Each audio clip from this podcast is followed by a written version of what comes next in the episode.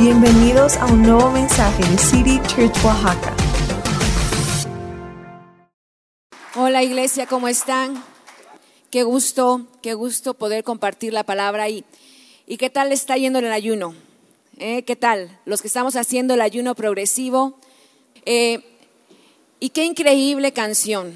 Yo no sé a ustedes, pero a mí esta canción me, me encantó y decía, en el nombre de Jesús hay poder, en el nombre de Jesús hay milagros. En el nombre de Jesús, dice la, la, canción, gigantes caen. Las murallas se derrumban, hay salvación y hay sanidad. Y lo cantamos y adoramos a Dios y venimos y nos reunimos y adoramos a Dios. Pero ¿sabías que adoración no solamente se trata de cantar? Adoración es una vida vivida al servicio de Dios. Vuelvo a decir, adoración es una vida vivida al servicio de Dios. Hoy no voy a entrar tanto en este tema, pero yo quiero que te lleves esto.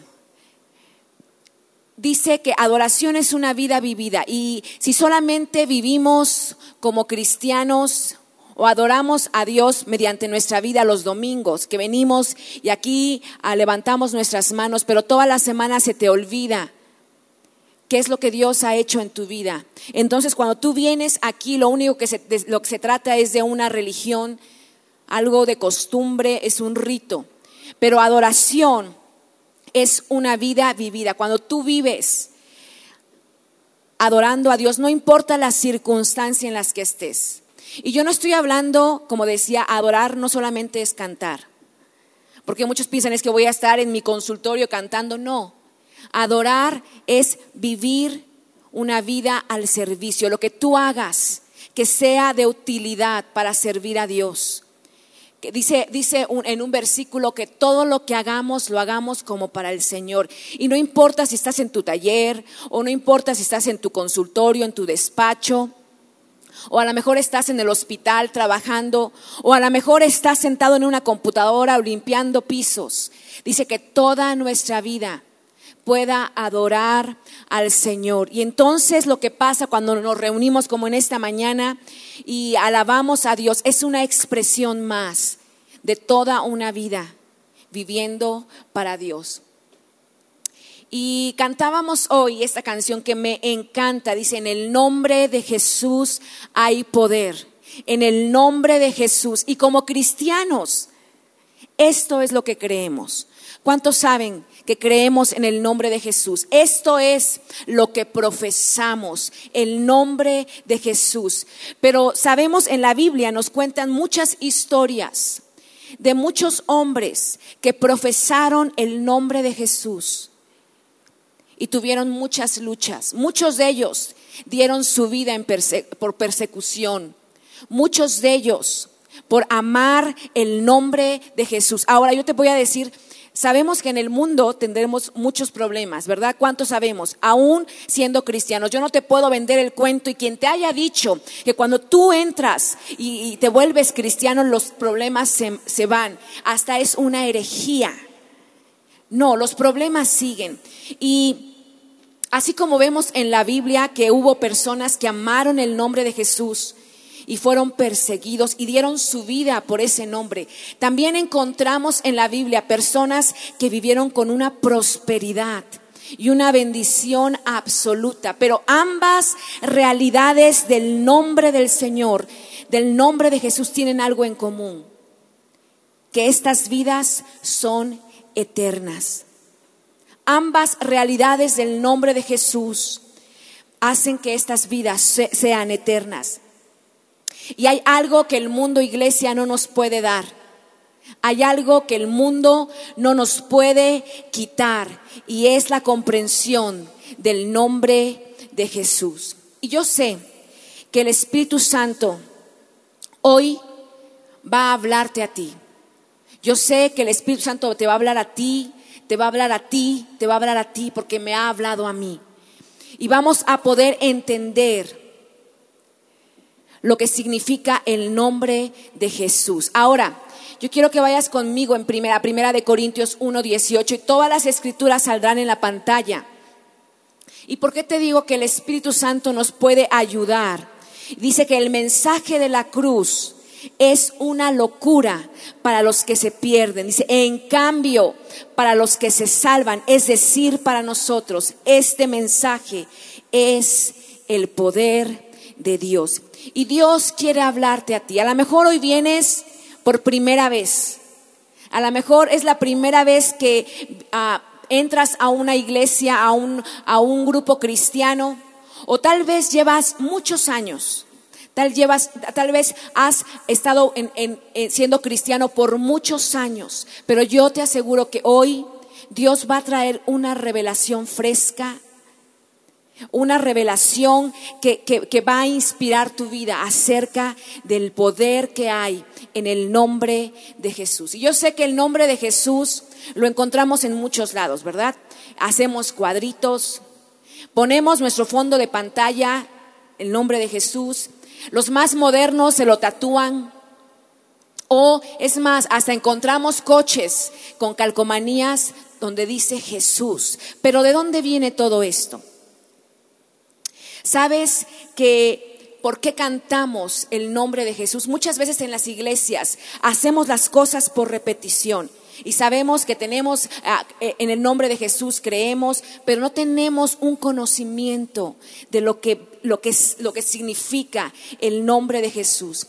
Y la primera vez que aparece el nombre de Jesús es antes de la primera Navidad. Sabemos la historia y lo tenemos muy fresca, ¿verdad? Todo diciembre estuvimos hablando del nombre de Jesús, lo que Jesús es. Navidad es Jesús. Y conocemos la historia de un adolescente, yo no sé si puedo arrimar esto porque no puedo, no puedo estar aquí, este, lo siento los de la pantalla, pero no puedo, siento que tengo que estar aquí y estoy acá y me siento rara. De un adolescente que un ángel un día se le aparece y le dice, ¿sabes qué, María? Perdónenme, no puedo, es que siento que estoy muy alejada de ustedes lo siento. Que un ángel se le aparece y le, dice, María, has hallado gracia delante de Dios, ¿verdad? Y vas a quedar embarazada y, y lo que llevas en tu vientre es la obra de Dios, es el Espíritu Santo, que, que, que, que, ha sido obra del Espíritu Santo. Y le dice, y le pondrás por nombre Jesús. Ahora, lo decimos tan fácil, le pondrás por nombre Jesús, que es el nombre en español del nombre hebreo, Yeshua. Ahora yo sé que dices, ay, es que esto parece clases de instituto bíblico. Pues sí. El nombre Yeshua está compuesto por dos palabras. Es Ya, que es Jehová. ¿Y por qué es importante? Porque los judíos eh, la cultura judía no podría, no podía pronunciar el nombre de Yahvé. Y entonces lo que ellos ah, tenían prohibido pronunciar el nombre de Yahvé. Entonces lo que ellos hacían era pronunciar el nombre de Yah. Y era todo lo que podían decir. Y entonces cuando el ángel se le aparece y le dice, María, vas a tener un hijo. Y es Dios mismo encarnado. Y el nombre de ese niño se llamará Jesús. Para María siendo judía fue un shock, porque decía, ¿cómo puedo yo mencionar este nombre? ¿Te das cuenta el regalo tan grande para la iglesia? Que tú puedes, es más, hasta ponemos el nombre de Jesús a nuestros hijos, ¿verdad? Pero en aquel tiempo, este nombre que no, que nadie lo conocía, era un hombre impronunciable. Y entonces le dice, María, vas a tener un bebé. Y lo sabemos esto así antes de la primera Navidad. Eh, eh, el ángel se le aparece a María y le dice, y llamará su nombre Yeshua, que significa ya, que ya les dije, es Jehová y Shua que significa salva. Jesús significa Jehová salva. Y sabemos la historia. José al enterarse, pues le dijo, ay, si tú quedaste embarazada por obra del Espíritu Santo, hoy yo creo que si algún adolescente nos dijera esto, diríamos, ay, si tú. Pues lo mismo pensó José. José dijo, no creo, eh, y lo que pensaba él en su corazón es abandonarla en secreto. Él quería dejarla en lo obscurito porque sabía que si, si le decía a todo mundo, es, María podría haber, haber sido apedreada. Si hoy vemos la situación de las mujeres en toda esa zona, imagínense en el tiempo de María, una adolescente. Y entonces José estaba determinado a hacer esto. Y sabemos la historia que el ángel se le aparece y le dice, ¿sabes qué? No abandones, en Mateo 1 le dice, no abandones a María porque ha quedado embarazada por obra del Espíritu Santo y ella tendrá un hijo. Y vuelve a repetir, y le pondrás por nombre Jesús. Y todavía dice, porque Él salvará a su pueblo de sus pecados. Y me, me encanta esto porque de alguna forma José y María albergaron este sentido, este sentimiento original de Navidad nueve meses antes de que todo el mundo lo conociera, ¿verdad? Y sabemos la historia, María, eh, cuando tiene a este bebé, llegan los pastores, llegan los eh, sabios del oriente, y de pronto eh, el rey se entera, hay persecución, pero todo y todo mundo supo acerca de esto, pero ellos, nueve meses antes de que la gente supiera, albergaron este sentido original de la Navidad. fueron madurando esto en su corazón el significado de la salvación, lo que era Jesús. Y esto, José y María, vienen siendo una imagen de la iglesia. Pasamos diciembre y todo mundo, ¿verdad? Nos acordamos. Es más, ponemos luces, colgamos todo lo que encontramos, eh, ponemos nuestro árbol, regalamos un montón de cosas y muchas personas van por el mundo sin saber realmente lo que significó esa fecha, Navidad. Pero mientras la iglesia estamos albergando domingo tras domingo, día tras día, el significado real de que Jesús salva, de que nuestro Dios sigue salvando, que no se ha olvidado de su pueblo, que nuestro Dios no nos ha abandonado a nuestra suerte, que nuestro Dios no ha abandonado a la iglesia, que Él sigue estando con nosotros. Y sabes que pueden venir pandemias como lo hemos pasado, ¿verdad? Pueden venir problemas económicos, es más, problemas de salud. Puede haber desestabilidad a tu alrededor, pero el nombre de nuestro Dios sigue siendo Jehová salva. Así que si estás escuchando hoy, estás tú sentado escuchando esto y necesitas ser rescatado, quiero que recuerdes que el nombre de Jesús significa Dios salva. No importa la realidad en la que tú estás pasando, no importa las circunstancias, no importa dónde te hayas metido, el cielo sigue rescatando. El Señor sigue salvando. Pero ¿cómo se usa esto? Sabes que el nombre de Jesús fue dado a la iglesia para que lo usáramos. ¿Qué significa usarlo? Significa ponerlo en práctica, ponerlo en acción. Y quiero, quiero descartar cosas que a veces pensamos que, que, podemos hacer en el nombre de Jesús. El nombre de Jesús no es un nombre místico. No es un nombre que dices Jesús y te vas flotando y llega la, una aureola, te sale. El nombre de Jesús no es aquel que pones en tu libreta, porque yo creo que todo mundo lo hemos hecho, sobre todo cuando éramos adolescentes de I love Jesus o Jesús te amo o no sé qué pongas. El nombre de Jesús no solamente sirve para esto, el nombre de Jesús donde obtenemos salvación es lo que la iglesia creemos y confesamos. Y mira cuando Jesús mira a la iglesia, le dice esto. Y quiero que vayas conmigo a Marcos 16, 17 y dice esto. Y cuando ves todo este contexto y lees esta escritura, es como si, ¡pum!, hubiera como, wow, esto, esto, qué, qué, qué increíble lo que Dios nos está hablando. Y dice, en mi nombre harán milagros y en mi nombre echarán fuera demonios y en mi nombre irán por todo el mundo y bautizarán a las personas en mi nombre. ¿En el nombre de quién? En el nombre de Jesús. Y mi pregunta es, ¿cómo has utilizado el nombre de Jesús últimamente? ¿Cuándo fue la última vez que utilizaste el nombre de Jesús?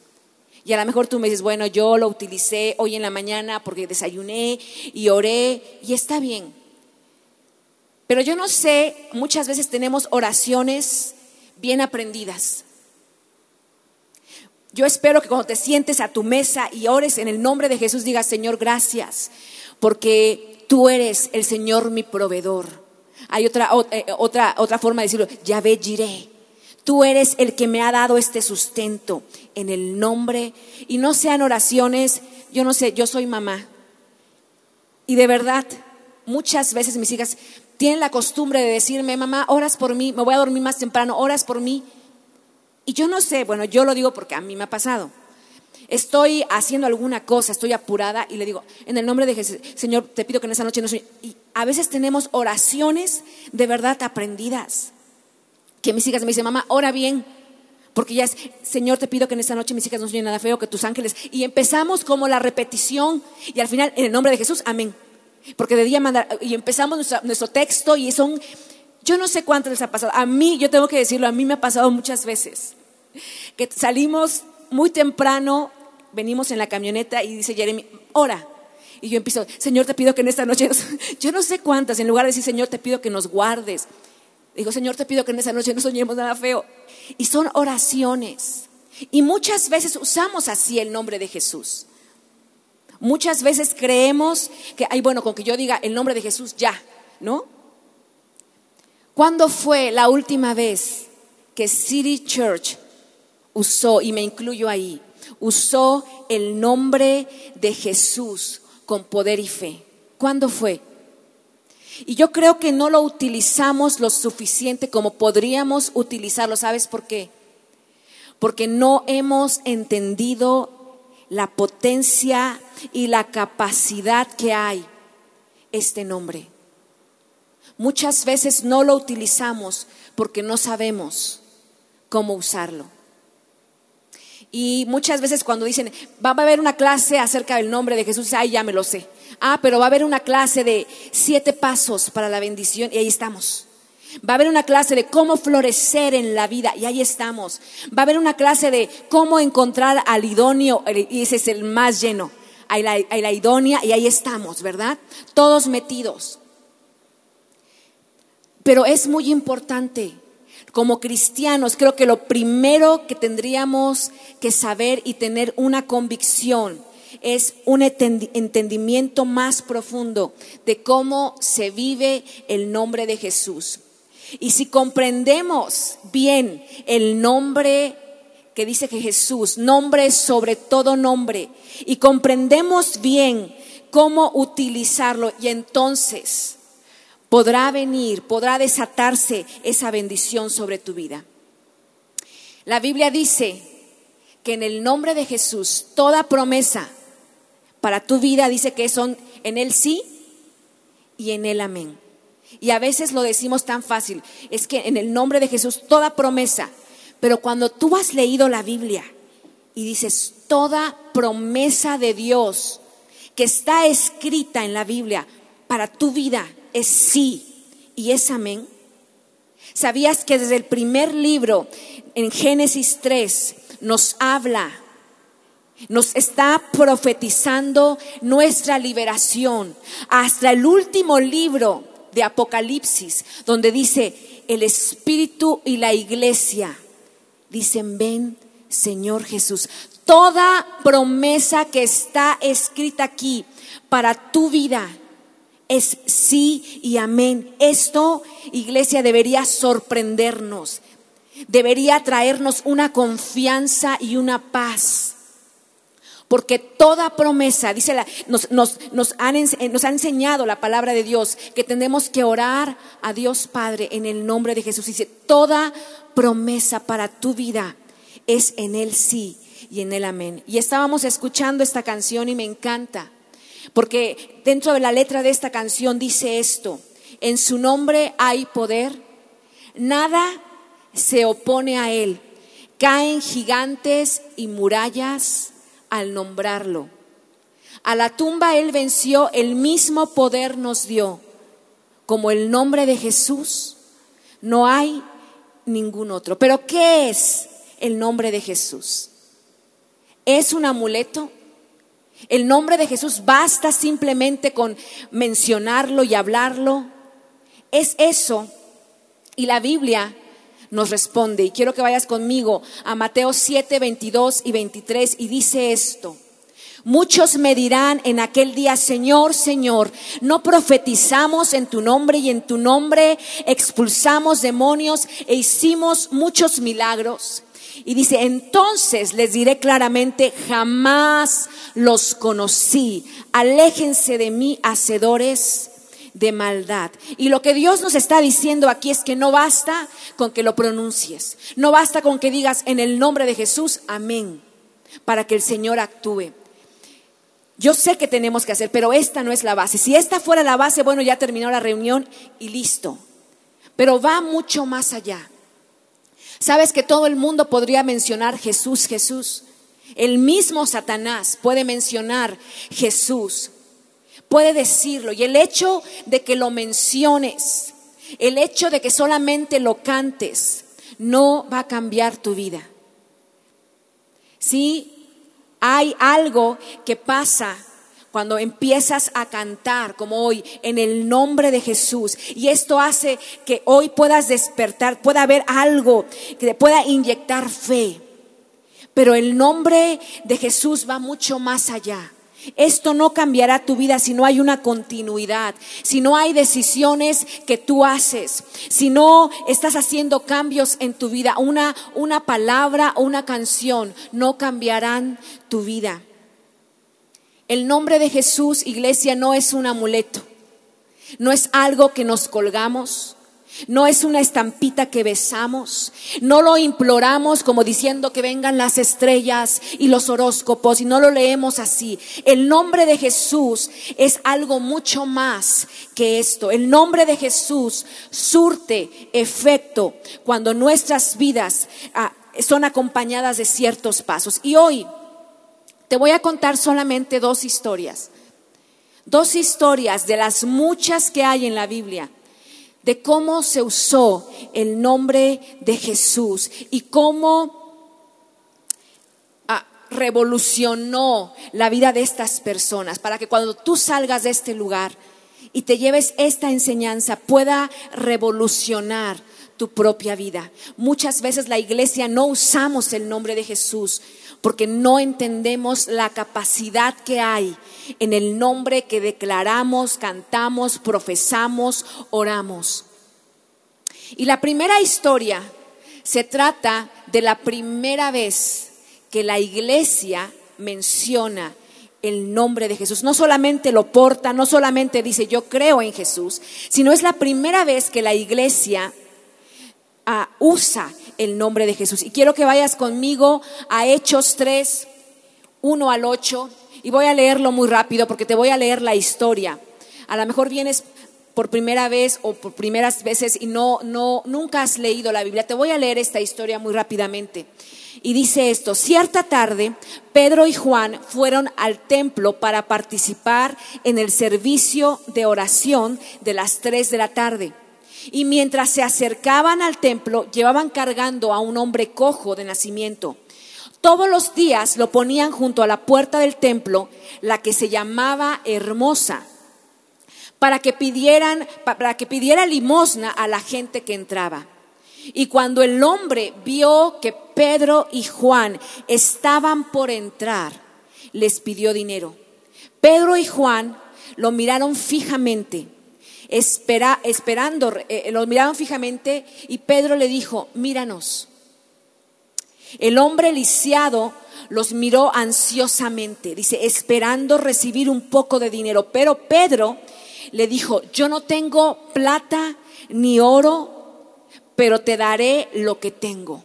En el nombre de Jesucristo de Nazaret, levántate y camina. Y entonces Pedro tomó al hombre lisiado de la mano derecha y lo ayudó a levantarse. Y mientras lo hacía, al instante, los tobillos, los pies y los tobillos del hombre fueron sanados y fortalecidos. Se levantó de un salto, se puso de pie y comenzó a caminar. Y luego entró en el templo con ellos caminando, saltando y alabando a Dios. Es la primera vez que alguien utiliza el nombre de Jesús. Fue la primera vez que alguien utilizó el nombre de Jesús. La siguiente historia es 400 años antes de que Jesús naciera. ¿Por qué decimos mínimo 400 años? Porque de cuando se escribe el Antiguo Testamento a cuando se escribe el Nuevo Testamento, pasaron cerca, más o menos, mínimo 400 años. Y es la famosa historia. Todas las historias del, Nuevo del Antiguo Testamento tienen el enfoque mesiánico. O sea, están mirando, están proyectando a Jesús. Entonces lo que pasa aquí es la famosa historia que tú la conoces. Creo que es la historia más conocida, al igual que la, la de Navidad de la Biblia. Es el famoso niñito llamado David, que vence al malvado gigante Goliat. Y esta historia la conocemos, sabemos que ah, había un gigante muy malvado que estaba amenazando las tropas de Israel y nadie se atrevía a luchar. Y un día el papá de David le dice, ¿sabes qué, David? Quiero que te vayas al campamento y quiero que le lleves comida a tus hermanos. Y entonces él lleva, él llega con comida y ve lo que estaba pasando y dice, no, no, no, no, no, ¿qué está pasando aquí? Todos esos soldadotes que venían portando sus vestiduras y todo, estaban escondidos. Y dijo, aquí hay algo raro. Aquí hay que usar el nombre de Dios. Esto no puede estar así. Yo no sé, yo quiero que paremos aquí. Yo no sé si tienes alguna situación en tu vida que dices, no es posible. No hay forma. No, es, esto no, no va a cambiar. O a lo mejor llegas a tu oficina y hay algo que sientes, dices, aquí hay que usar el nombre de Dios. O pasas por alguien que está sentado llorando y dices, aquí hay que usar el nombre de Dios. O te subes al camión y dices, aquí hay que usar el nombre de Dios. Y es lo mismo que David estaba sintiendo. Dice en Primera de Samuel 17, 38 y al 49. David cuando se presenta con, el rey Saúl, le dice, saben que llévenme con el rey, yo quiero pelear. Ahora quiero que hagamos un recuento. David ya conocía al rey Saúl. David era ese niñito que tocaba, ese jovencito que empezaba a cantar y mientras él tocaba el espíritu que estaba sobre Saúl se iba. Entonces, cuando David se va a ver a Saúl, ya lo conocía, y dice en Primera de Samuel 17:38, enseguida Saúl dio órdenes que le pusieran a David su propia ropa militar, su armadura de bronce y su casco. Por su parte, David dice, se colgó la espada, pero como no estaba acostumbrado a usar armadura, no podía ni caminar. Así que le dijo a Saúl, yo no estoy acostumbrada a usar esto, yo no puedo ni caminar y se quitó la armadura, pero tomó su vara, su bastón, tomó su onda, su morralito, su onda, y puso en su bolsa cinco piedras del río. Y luego fue y se le acercó al filisteo. También Goliat se acercó a David, y aunque su ayudante iba delante de él, cuando vio que David no era más que un muchachito, dice, de piel morena lo consideró muy poca cosa y lo maldijo en nombre de sus dioses y le dijo, vaya con el niño bonito. ¿Vienes a pelear conmigo con un palo como si yo fuera un perro? Ven acá que te voy a matar y con tu carne voy a alimentar a los buitres y a las bestias salvajes.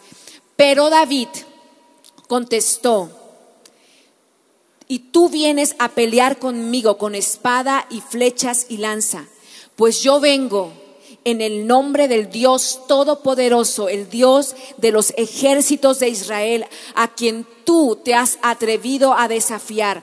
Hoy mismo Dios me ayudará a vencerte y te mataré y te cortaré la cabeza y hoy mismo alimentaré a los buitres y a las bestias salvajes con cadáveres de los soldados filisteos. Y todo el mundo sabrá lo grande que es el Dios de Israel. Todos los que están aquí se darán cuenta que es Dios quien da la victoria en las batallas.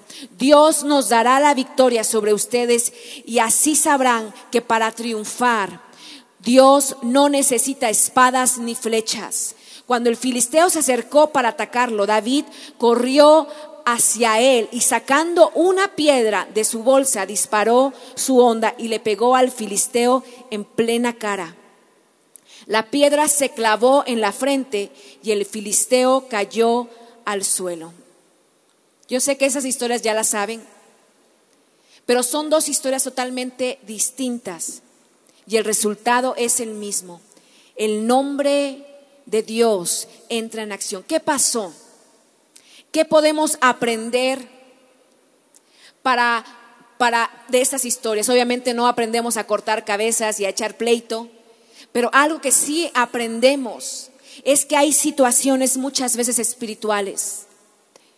Muchas veces a situaciones que han estado bloqueadas. ¿Cuántos tienen situaciones bloqueadas? Yo tengo situaciones bloqueadas. Hay cosas que, como Pedro y Juan, que están bloqueadas, que van más allá de las cosas que podemos ah, hacer con nuestras fuerzas. Y llega momentos en que dices, hasta aquí llegó. Esto no va a seguir. Esto se termina aquí. Y yo te dije que te voy a dar pasos para usar el nombre de Jesús. Y yo espero que si tú traes una plumita, traes, escribas lo primero que tienes que saber, el nombre de Jesús no es compatible con ningún otro nombre. No basta, como decía, con cantarlo, no basta con pronunciarlo, ah, no basta con decir Jesús, Jesús. Si quieres experimentar el nombre de Jesús, tienes que saber esto. El nombre de Jesús no es compatible con ningún otro nombre. El nombre de Jesús no puede coexistir en el mismo espacio con los otros nombres que, ocupan tu vida. Ahora no te estoy diciendo, ay, ya no te llames Ana, no te llames. No, no, no. Te voy a explicar esto. La Biblia nos dice que Dios es santo, ¿verdad? Pero no dice que Dios es santo, dice, la Biblia dice que Dios es santo, santo, santo. En la visión de Juan que dice, es el Señor todopoderoso, el que era, el que es y el que vendrá. Santo quiere decir puro, sin mancha. Y yo no sé si te acuerdas la historia de, ah, de Adán y Eva. Cuando ellos, ellos, ellos pecan, Jesús, que, eh, eh, Dios Padre que les dice, ¿saben qué? Tienen que irse. Los amo, pero no podemos coexistir en el mismo lugar. Y es lo mismo, cuando Jesús viene a este mundo, Él cambia todo. Él viene y, y hace que tú y yo podamos acceder nuevamente a la presencia de Dios. Porque en la antigüedad después de que pasa de lo de Adán y Eva, solamente podía entrar un sacerdote y hacían sacrificio y nadie más, toda la gente normal como nosotros no podríamos entrar. Entonces Jesús viene y, da su vida. ¿Cuántos han visto la película de la Pasión de Cristo? En algún momento. Ok, yo lo digo porque hay muchas personas que nunca han leído la Biblia. Y yo no sé si te acuerdas en la película de la Pasión de Cristo, cuando ya Jesús está crucificado el ojo está por un lado, eh, está todo ensangrentado. Y él está ahí y pronuncia unas palabras en arameo que dice, Eli, Eli, lama sabactani. Y lo que está diciendo es, Dios mío, Dios mío, ¿por qué me has abandonado? ¿Sabes por qué? Porque dice que Jesús cargó en todo el pecado de mi vida y de tu vida, desde el principio de los tiempos hasta el final de los tiempos, de los pecados que tú has, has cometido y de los que estás por cometer. Jesús los llevó en esa cruz y llevó toda la maldad y toda la inmundicia. Y Dios como es santo, santo, santo, le dio la espalda. Él no podía coexistir. Y por eso Jesús clama, Señor, ¿por qué me has abandonado? Porque Jesús estaba pagando el precio de tus pecados y de mis pecados para que nosotros podamos entrar y acceder al trono de Dios, nuevamente en comunión con Dios Padre. Y Dios sigue siendo incompatible al pecado. Esto no ha cambiado. Pero Jesús con su sangre Jesús con el sacrificio que hizo en la cruz nos limpia y nos hace justos delante de Dios. Y eso significa que si tú tienes nombres en tu vida como fallas de tu pasado, apodos o etiquetas que te han puesto, o experiencias muy difíciles, o a lo mejor ofensas, que tú no puedes perdonar. O a lo mejor cosas que tú no quieres soltar, no te estás aferrando. O probablemente pueden ser cosas buenas, como a lo mejor diciendo, es que es mi, mi comodidad, yo no la voy a cambiar. Mis finanzas, yo que voy a sembrar para la iglesia, nombre. O sea, yo sí quiero ir al cielo, Señor. Yo sí quiero que tú escribas mi nombre ahí. Yo sí quiero a ah, tener la bendición. Pero estas cosas que son mis nombres, yo no los voy a soltar. Y la realidad sigue siendo que Jesús, que Dios es incompatible con otros nombres. Jesús, el nombre de Jesús sigue siendo incompatible con muchas con muchas muchos nombres. A lo mejor te han dicho, ¿sabes qué? Tú eres la abandonada, tú eres la huérfana, tú eres ah, ah, la divorciada, tú eres un traidor, tú no vas a cambiar. Y a veces tenemos esos nombres. Es como los AirPods, ¿verdad? ¿Cuántos tienen algunos eh, AirPods o el Apple Watch? Que el Apple Watch solamente sirve con algún, algún aparato de Apple.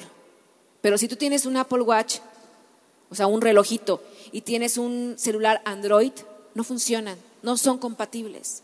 Es exactamente lo mismo. Sabes que Pedro cuando, cuando se acerca a este nombre, Pedro, a este hombre, Pedro llevaba muchos nombres en sí. Pedro era el discípulo salvaje. Pedro era el discípulo reactivo, el mocha orejas. Fue el primer mocha orejas de la historia. Pedro le había dicho a Jesús, Señor, ¿cómo vas a ir a la cruz? No vayas. ¿Y te acuerdas qué le contesta Jesús? Apártate de mí, Satanás. Ese era Pedro. Pedro había negado a Jesús tres veces. Y todavía cuando Jesús llega otra vez a rehacer la relación con Pedro, Pedro se voltea y le dice, ¿y este qué? De Juan. O sea, y este que sintiendo celos y envidia, ese era Pedro. Pero, y tenía demasiados nombres. Y él tuvo que decir esto, quito estos nombres de mi vida, ya no vale la pena seguir aferrándome. Dios me ha perdonado, yo he sido restaurado y empezó a quitar nombre tras nombre de su vida. Es ser el traidor, ser el salvaje, el bocón, ¿verdad? El hablador, el que se metía donde no lo llamaban. Y empezó a quitar estos nombres. Y cuando se acerca a este paralítico, le dice, lo único que tengo, ya no tengo nada más. Lo único que tengo te doy. ¿Qué es lo que Pedro tenía? El nombre de Jesús. Y a lo mejor tú le dices hoy a tu mundo, lo único que tengo te doy. Pero ¿qué le estás dando a tu mundo? ¿De qué estás lleno? ¿Estás lleno de Jesús o le estás dando todo lo que tú estás lleno? Nosotros siempre tenemos una frase cuando servimos a Dios. Siempre ministramos. ¿Pero qué ministramos? ¿Qué estamos dando? Y es lo mismo. Cuando te metes a una dieta dices, somos lo que comemos. ¿Qué estamos dándole a los demás? ¿El nombre de Jesús o, o todo lo que traemos? La iglesia necesita únicamente el nombre de Jesús. Y hay un solo nombre que está por encima de cualquier otro nombre, en el nombre del cual se desata una bendición del cielo. Y ese nombre trae sanidad. El único nombre que desata la bendición del cielo y trae sanidad donde hay enfermedad es el nombre de Jesús. A los ojos del mundo, esto parece una locura, ¿verdad? Porque lo leíamos al principio. El Evangelio de la cruz es una locura. Goliat, cuando ve a David, le dice, ¿qué soy un perro? O sea, ¿qué soy un perro para que tú vengas con un palo? Y muchas veces para lo que tú haces para el mundo no es suficiente. O sea, ¿cómo vas los domingos? No manches. O sea, los domingos son para quedarte en tu casa a descansar. Trabajas toda la semana. ¿Tú crees que con ir el domingo Dios no te va a escuchar? Si no vas, no va a pasar nada. O ¿cómo es posible que tú crees que vas a recibir bendición? ¿Cómo es posible que tú das tus ofrendas, tus diezmos? O sea, es una locura, estás mal. Porque para el mundo es una locura. La estrategia de Dios es muy diferente a lo que el mundo dice. Así que el número uno, el nombre de Jesús no es compatible con otros nombres. Número dos, el nombre de Jesús es un recordatorio de la gracia de Dios. Ayer estábamos en un grupo, estábamos en una reunión y yo hablaba de que muchas veces traemos tan metido lo de conócete a ti mismo. O sea, mujeres, conózcanse a sí mismo. Y la misma Biblia dice, engañoso y perverso es el corazón. ¿Quién lo conocerá? Porque muchas veces nosotros ni nos conocemos. Es como cuando vas con el, si vas con un psicólogo y, le dices, es que no sé, no sé quién soy. Y le dice el psicólogo, pues conócete a ti mismo. No, el psicólogo va a decir, te va a escuchar y va a decir, pues si no sabes, o sea, para eso vengo, para saber quién soy. Y, y, y a veces pensamos esto, se ha metido tanto, tanto en la iglesia de conócete. No, somos lo que el Señor dice que somos y Él puede trabajar en nuestras vidas. Pero el mundo nos ha metido mucho eso. Si yo te doy, para que tú me des. Y eso se ha metido a la iglesia. Si yo doy esto, Dios me va a recompensar con esto. Si yo me porto bien, si yo, hago buenas obras, me gano el cielo. ¿Y sabes qué? La gracia de Dios no actúa así. La gracia de Dios, el reino de Dios no actúa de esa forma. La gracia de Dios es gratis. Es algo inmerecido. Es algo que no te has ganado. Dios te lo da y te da eso que no podrías ni con todo lo que tú hicieras obtenerlo porque Dios te lo regala.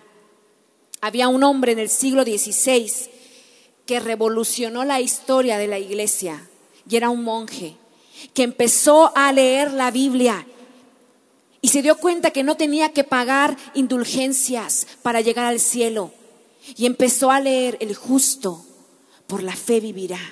Es el señor Martín Lutero y empezó a conocer la gracia de Dios, que es el misterio de la cruz. Es esto que no podemos hacer nada para ganarnos el cielo. Dios nos los da gratis. Dios nos salva aún sin merecerlo. No importa si naciste en un hogar cristiano, no merecemos. Esto nos lo ganamos por la gracia de Dios. Y Dios te seguirá salvando sin merecerlo. Porque ese es el mensaje de la cruz. Y eso es lo que Pedro y David comprendieron. Cuando Pedro le dice al, al, paralítico, míranos, mírame, mírame, yo no merezco estar aquí. Mírame, de todos mis compañeros, yo soy el menos indicado. Soy el más salvaje. Él era un celote, no de celos, celote era una, era un este, era una, una rama de los judíos muy bélicos. Y entonces eh, le dice, mírame, soy el traidor, era el traidor, yo era el enojón. Fue al único que Jesús le dijo, apártate de mí, Satanás. Y ya cuando Jesús te dice, Satanás, es porque la cosa va muy, muy, muy mal. Es tiempo de bajar persianas. Yo creo cuando Dios te dice, Jesús te dice Satanás, ya la cosa estaba tremenda con Pedro. Y le dice, ¿sabes qué? Pero si Dios lo hizo conmigo, lo puede hacer contigo. Vemos a David lo mismo. La Biblia nos cuenta ciertos detalles y me encanta. Porque para eso se trata estar aquí reunidos. El escudriñar las escrituras, porque hay una revelación que Dios pone a esta persona que no me la ha dado a mí. Y cuando yo entiendo y yo puedo ah, tomar la revelación que ha sido dada a la otra persona, yo soy lleno. Y vemos esto, dice que David se quitó la armadura, se quitó los nombres, David ya había sido ungido y dijo, aunque traigo la, espada del rey, traigo la, Y dice que fue al río y que buscó quitar estos nombres. Y voy a agarrar mi bastón y dice que fue al río y que buscó cinco piedras. Las cinco piedras te das cuenta, en la historia judía los números son muy importantes, en la historia hebrea, en la cultura hebrea. Y por eso la Biblia nos, cuando te da un número, tiene un significado. Por eso habla de 24 ancianos, habla de 12 tribus, habla de 12 años la mujer enferma, habla de 12 discípulos, habla de 70 veces 7, habla de tres días y habla de cinco piedras. Porque el número 5 en la cultura hebrea quiere decir la gracia de Dios. Y entonces, cuando David se quita todo lo demás y empieza a meter cinco piedras, cuando se asoma a su bolso, dice, no traigo nada más que la gracia de Dios. Y dice que él corre a enfrentar a este hombre es la gracia de Dios. No, no, no eh, utilizó, no ocupó, dijeran, que el rey dijera, te voy a dar una palmadita. Por favor, démosle un aplauso. No, no iba con la confianza de llevar una armadura. No iba con ninguna otra cosa humana. Iba con la gracia de Dios. Él no necesitaba ningún mérito. Y dijo, yo con esto puedo ir en contra de estos gigantes. Y sabes que la iglesia deberíamos estar armados y aferrados a la gracia de Dios. Porque la fuerza de Dios se convierte en una realidad cuando te das cuenta lo débil que eres. Dice la Biblia que Él nos da el favor inmerecido y muchas, y cuando tú entregaste tu vida a Cristo, Dios te dio ese favor. Y si lo hizo antes, Él te lo puede estar dando ahora. Y ya que has comprendido que el nombre de Jesús es incompatible, no puede coexistir con ningún otro nombre. Y el nombre de Jesús es un recordatorio de la gracia de Dios. El número tres y el último, créelo en fe. Cuando Pedro le dice a este paralítico, en el nombre de Jesús, ¿te acuerdas? Y todavía no, no, solamente se queda ahí, dice, en el nombre de Jesús, y se echa el apellido, no era el apellido, pero dice, en el nombre de Jesucristo de Nazaret, levántate y anda.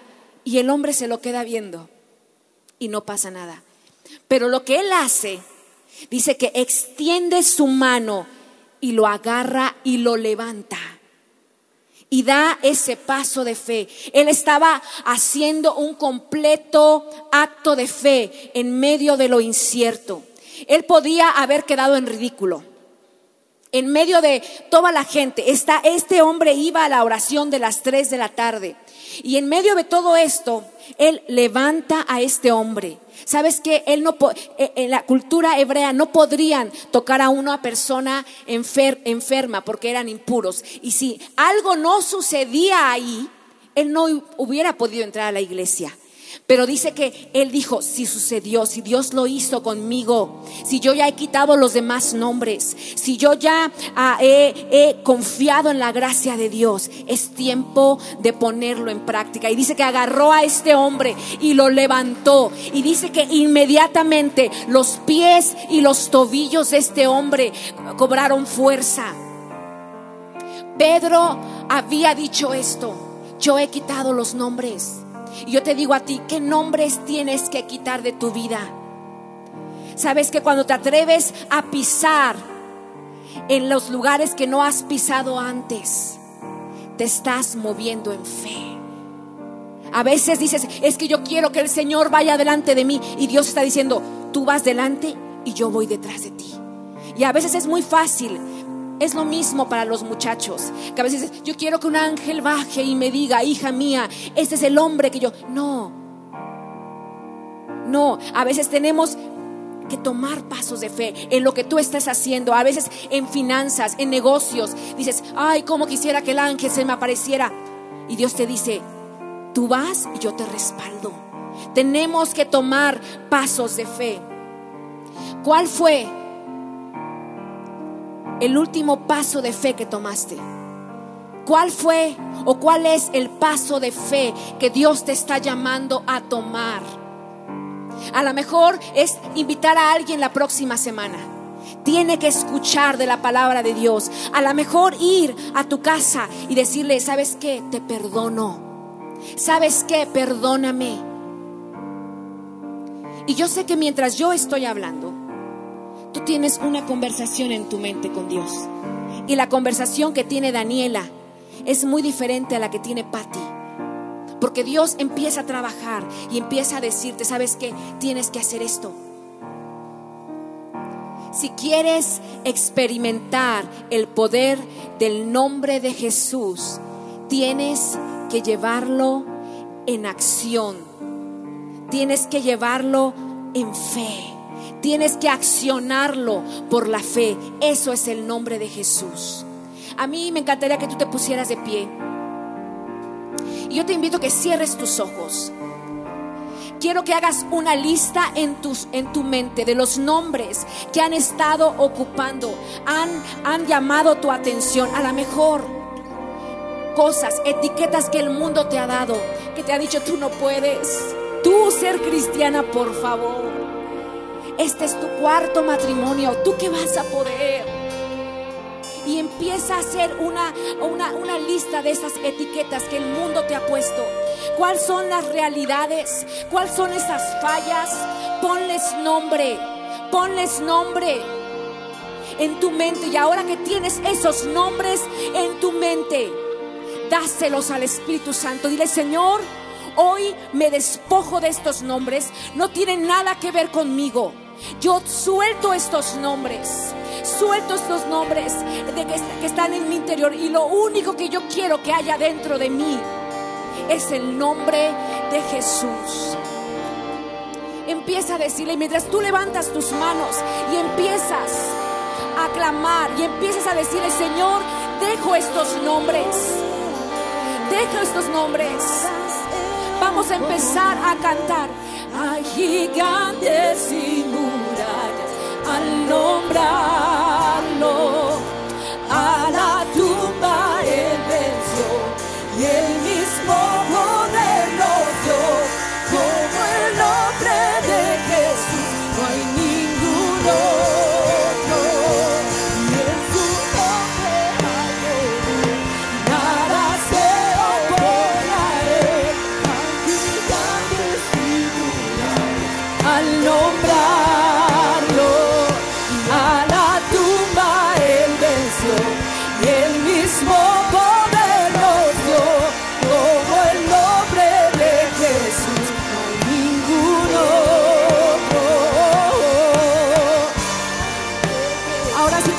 Primera vez y dices, yo quiero tener ese nombre en mi corazón. Yo quiero tener ese nombre en mi corazón. Dile, Señor, yo abro la puerta de mi corazón para que tú seas todo lo que, que haya en mi corazón. Que el sello de tu presencia esté en mi corazón.